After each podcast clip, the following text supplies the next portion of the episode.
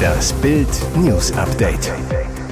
Es ist Dienstag, der 16. Januar und das sind die Bild Topmeldungen.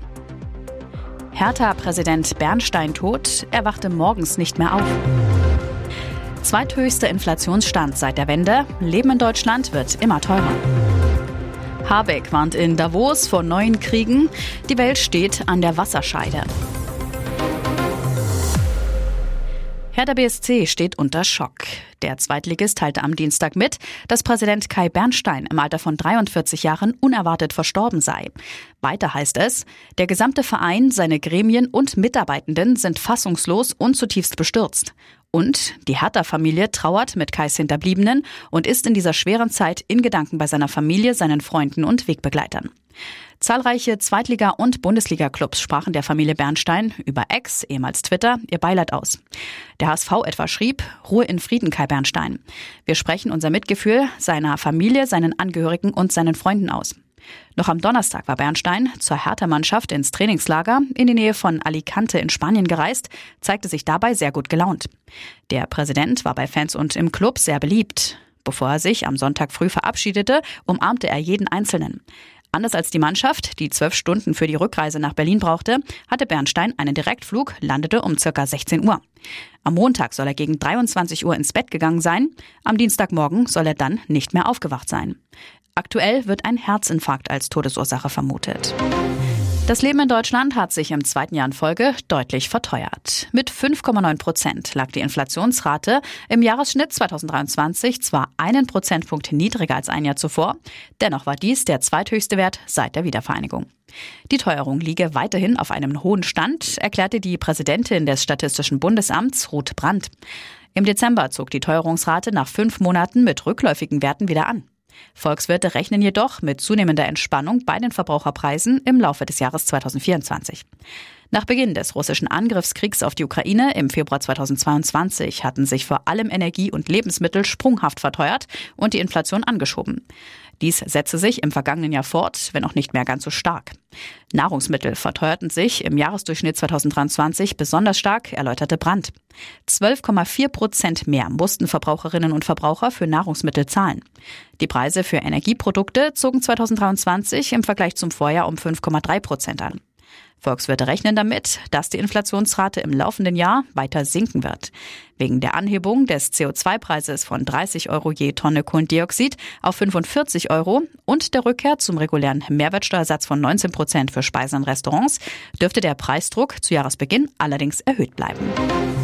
Die mächtigsten der Welt treffen sich in dieser Woche in einem kleinen Schweizer Nobelskiort, doch die Stimmung ist düster wie nie. Krieg in Nahost und der Ukraine, geopolitische Konflikte, die drohende Wiederwahl Trumps und Ultrarechte auf dem Vormarsch in Europa. Mit schwierigen Vorzeichen startete am Dienstag in Davos das Weltwirtschaftsforum. 2800 Teilnehmer, Konzernchefs, Superreiche aus 120 Ländern, 60 Staatsoberhäupter. Vertrauen wieder aufbauen. Das Thema des 54. Weltwirtschaftsforums klingt angesichts der vielen Probleme sehr hoffnungsvoll. Topökonom und IFO-Präsident Professor Clemens Fuß zu Bild. Der kritische Ton prägt das Weltwirtschaftsforum in Davos dieses Jahr besonders. Was wir im Moment in der Weltwirtschaft sehen, ist eine Abwendung von dem Zeitalter der internationalen Kooperation. Geopolitische Konflikte sorgen dafür, dass Protektionismus zunimmt. Wirtschaftsminister Robert Habeck trat am Dienstagmorgen vor die Presse. Wir brauchen als Weltgemeinschaft Zusammenarbeit, mehr Kooperation, mehr Vertrauen und Wiederaufbau von multilateralen Institutionen, sagte Habeck. Das Schlimmste wäre Kleinstaaterei, Grenzen hochziehen, jeder kocht sein eigenes Süppchen. Und daraus kommt auch noch der Gedanke, dass wir anderen die Kartoffeln und Karotten klauen und dann haben wir Krieg und Auseinandersetzungen wie im letzten Jahrhundert und die Welt steht wirklich an dieser Wasserscheide. Das wäre wirklich abgründig, so der Wirtschaftsminister. Deshalb seien alle Regierungen, die kooperieren wollen, Partner der Bundesregierung. Der Kaiser wird würdig verabschiedet. Am kommenden Freitag findet die Trauerfeier für Franz Beckenbauer in der Allianz Arena in München statt. Für den Abschied vom Weltmeister von 1974 als Spieler und 1990 als Trainer gibt es noch Karten. Der Eintritt ist kostenfrei. Für die Trauerveranstaltung des FC Bayern hat sich bereits zahlreiche Prominenz aus der Politik, dem Sport und dem Fußball angekündigt. Diese Stars kommen zur Trauerfeier.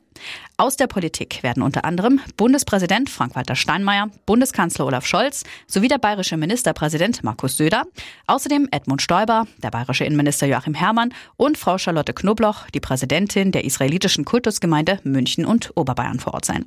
Zudem werden Tennisidol Boris Becker und die ehemaligen Skifahrer Christian Neureuter und Christa Kinshofer erwartet. Von den Weltmeistern von 1974 sind neben dem Bayern-Ehrenpräsidenten Uli Hoeneß unter anderem Paul Breitner, Günter Netzer, Wolfgang Overath und Rainer Bonhof im Stadion. Und jetzt weitere wichtige Meldungen des Tages vom Bild Newsdesk. Landwirte rütteln die Ampel wach. So hat eine Woche Bauernprotest unser Land verändert. So einen Protest hat das Land seit Jahrzehnten nicht erlebt. Mit Trecker-Demos und Autobahnblockaden haben Deutschlands Landwirte die Regierung wachgerüttelt. Landwirte machen den Bossen des Landes Angst, titelt das britische Magazin Economist. Und das amerikanische Portal Bloomberg verkündet, Landwirte führen den Aufstand gegen Olaf Scholz an. Schon jetzt ist klar, die Bauern haben das Land verändert. Die vergangenen Tage waren für Deutschland sehr untypisch, sagt Historiker Hubertus Knabe zu Bild. Nun stelle sich die Frage, ist das eine Eintagsfliege oder ein Epochenwechsel? Die Gründe für den Aufstand lägen tiefer als Agrardiesel und Co. Die Deutschen sind anders als Franzosen keine Revolutionäre, die Bauern noch weniger, so Knabe. Seine Analyse, hier kam eine sehr starke allgemeine Unzufriedenheit zum Ausdruck und traf die Regierung völlig überraschend. Dies kommt in der Geschichte immer wieder vor. Lange ist es ruhig, bis ein vergleichsweise unwichtiges Ereignis plötzlich das Fass zum Überlaufen bringt.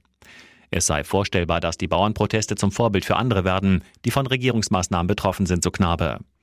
Rollt eine Demowelle auf die Regierung zu? Fakt ist, eine Insa-Umfrage ergab, dass 45 Prozent der Deutschen sich auch vorstellen können, ebenfalls gegen die Ampel auf die Straße zu gehen. Nach 19 Jahren, Judith Rakers macht Schluss mit Tagesschau. Ende des Monats ist Schluss mit guten und schlechten Nachrichten. Judith Rakers verlässt die Tagesschau auf eigenen Wunsch. Ihre letzte Sendung moderiert sie am 31. Januar. In einer persönlichen Nachricht an ihre engsten Mitarbeiter schrieb die TV-Journalistin am Morgen, ich möchte euch gerne vorab informieren, damit ihr es nicht aus den Agenturmeldungen erfahrt. Bei mir stehen Veränderungen an. Judith Rakers stammt aus Bad Lippspringe in NRW, fand nach Abitur und Studium in Münster den Weg ins Fernsehen, nach Station unter anderem bei Antenne Münster. Im März 2008 las sie erstmals im Flaggschiff der deutschen Nachrichtensendungen um 20 Uhr die Tagesschau News. Der Abschied fällt Rakas nicht leicht, heißt es aus dem Umfeld beim NDR. Sie selbst hat bereits vor Jahren eine eigene Produktionsfirma gegründet, nahm abseits der Nachrichten als Kandidatin beim Pro7-Format Masked Singer teil und moderiert künftig auch weiterhin Sendungen des NDR. Rakas sagt, ich bin so dankbar, dass ich 19 Jahre lang Teil des Teams sein durfte. Wir haben so viel zusammen erlebt und ihr seid es, die mir den Abschied wirklich schwer machen. Aber jetzt ist es Zeit für mich weiterzuziehen. Ihr hört das Bild News Update mit weiteren Meldungen des Tages. Im Drama um die Kinder von Steakhouse-Erbin Christina Block gibt es neue Vorwürfe gegen ihren Ex-Mann Stefan Hensel und dessen dänische Ehefrau Astrid H. Es geht um ein fünftes Kind, das bisher überhaupt nicht in Erscheinung getreten ist. Block und Hensel haben vier gemeinsame Kinder. Johanna lebt freiwillig bei ihrem Vater in Dänemark, Greta bei ihrer Mutter in Hamburg. Um Clara und Theodor tobt der Sorgerechtsstreit, der Deutschland seit Wochen in Atem hält. Hensel hatte Clara und Theodor 2021 sich nach einem Besuch in Dänemark nicht mehr herausgegeben, wirft Christina Block Gewalt im mütterlichen Haushalt vor. In der Silvesternacht griffen ihn acht Männer an, sollen ihn niedergeschlagen haben. Sie brachten Clara und Theodor nach Deutschland. Doch nur vier Tage später entschied das Hamburger Oberlandesgericht, die Kinder müssen wieder dem Vater übergeben werden. Jetzt kommt ein weiteres Kind ins Spiel. Wieder geht es um den Vorwurf der Kindesentziehung und um den Verdacht, ob Stefan Hensel und seine Lebensgefährtin systematisch und nach Plan vorgehen. Kemal ist 16 Jahre alt und der Sohn von Astrid H. und ihrem Ex-Mann. Bei dem lebte Kemal nach der Trennung der Eltern mehr als zehn Jahre lang, bis zum Juli 2022. Da kehrte er nach einem Besuch im Rotklinkerhaus von Hensel und seiner Mutter nicht zurück. Bild sprach exklusiv mit dem Vater des 16-jährigen Kemal, den die Mutter angeblich nur William nennt. Der Mann, der wegen seiner Prominenz in Dänemark anonym bleiben will, hat seinen Sohn seit dreieinhalb Jahren nicht mehr gesehen. Der Vater zu Bild. Die Mutter beschuldigte mich fälschlicherweise der physischen und psychischen Gewalt, als wir uns scheiden ließen und mein Sohn erst wenige Monate alt war. Vorwürfe, wie sie auch Hensel im Fall Block erhob. Die Buffalo Bills stehen in der nächsten Runde der NFL Playoffs. Gegen die Pittsburgh Steelers gibt es einen 31 zu 17 Erfolg. Damit ist das Traumduell der beiden Quarterback-Superstars perfekt.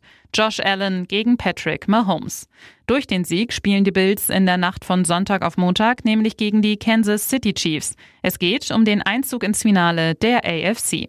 Die Partie der Bills gegen die Steelers sollte eigentlich am Sonntagabend stattfinden, doch aufgrund eines Schneesturms in Buffalo musste das Spiel um einen Tag nach hinten verlegt werden. Die Auswirkungen des Sturms waren im Stadion noch zu spüren. Die Helfer hatten große Probleme, den Schnee zu beseitigen. So war der Rasen zwar frei, aber auf den Tribünen mussten viele Zuschauer ihre Reihen selbst freischaufeln.